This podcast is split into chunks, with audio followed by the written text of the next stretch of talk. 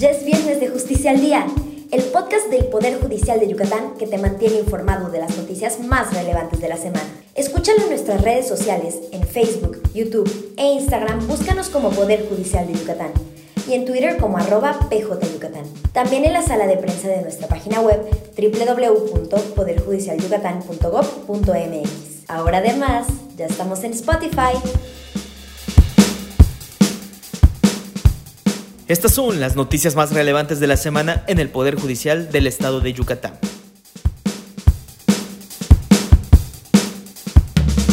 El pasado 15 de noviembre se conmemoraron los primeros 10 años del inicio del sistema penal acusatorio y oral en el Estado. Yucatán destacó este año en los resultados de un ranking nacional que mide la calidad y eficacia de la justicia penal. El Índice de Estado de Derecho en México 2020-2021 del World Justice Project, proyecto de justicia mundial, organización internacional independiente que trabaja para avanzar el Estado de Derecho en el mundo, la calidad y eficacia de la justicia penal en Yucatán registró avances destacados en plena pandemia, al pasar Estado del lugar 14 a la posición cuarta en un solo año.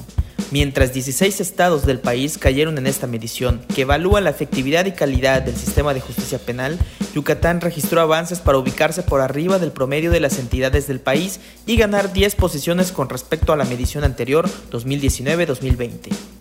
Esta mejora en el desempeño de la justicia penal contribuyó a posicionar el Estado en el primer lugar del ranking global del Estado de Derecho en su edición 2020-2021, que fue dada a conocer recientemente. Cabe mencionar que el 14 de noviembre de 2011 Yucatán inició la implantación gradual del actual sistema penal derivado de reformas constitucionales que se realizaron en 2008. El sistema penal acusatorio y oral se terminó de implementar en el Estado el 3 de junio de 2014 y a partir del 22 de septiembre de 2015 entró en vigor en todo el territorio nacional el Código Nacional de Procedimientos Penales. Puedes ver y compartir los videos conmemorativos de los 10 años del sistema penal acusatorio y oral en Yucatán a través de nuestras redes sociales. La coordinación entre los tres poderes del Estado es fundamental para lograr los fines del proceso penal, que incluye no solo la investigación y el procesamiento de los casos, sino también el acompañamiento legal y emocional, así como la reparación integral del daño a las víctimas de los delitos, coincidieron en expresar representantes de las diversas instituciones que toman parte en el sistema de justicia penal. Lo anterior se abordó en el marco de la Mesa Penal Avances, Retos y Perspectivas del Sistema Penal Acusatorio en Yucatán, moderada por el consejero de la Judicatura, Luis Alfredo Solís Montero, y en la que participaron la directora de la Comisión Estatal de Atención a Víctimas, María Beatriz Zavala Peniche, la jueza de control del Poder Judicial del Estado, Blanca Beatriz Bonilla González, el vicefiscal de Delitos Electorales y Medioambientales de la Fiscalía General del Estado, Noé Rodríguez Cervantes, y la coordinadora de defensores públicos del Centro de Justicia Penal del Segundo Distrito del Instituto de Defensa Pública de Yucatán, Rita Isabel Castillo Escalán. El Poder Judicial del Estado, a través del Consejo de la Judicatura, capacita a un nuevo grupo de aspirantes a jueces de paz, quienes contenderán para ser nombrados en esta función en 11 municipios del Estado para el periodo 2021-2024.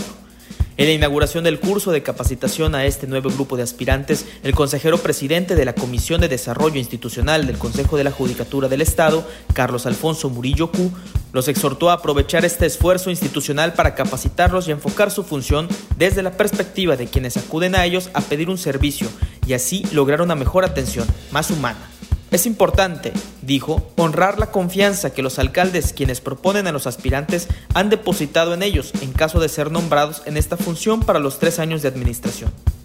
En este inicio de curso estuvo también presente el consejero presidente de la Comisión de Desarrollo Humano del Consejo de la Judicatura, Luis Alfredo Solís Montero, y la directora de la Escuela Judicial, la abogada Silvia Lara Medina.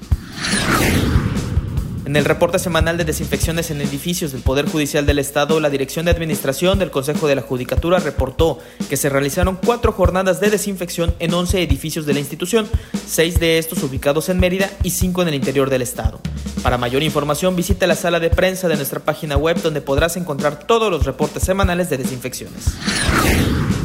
Gracias por escucharnos. Hasta la próxima.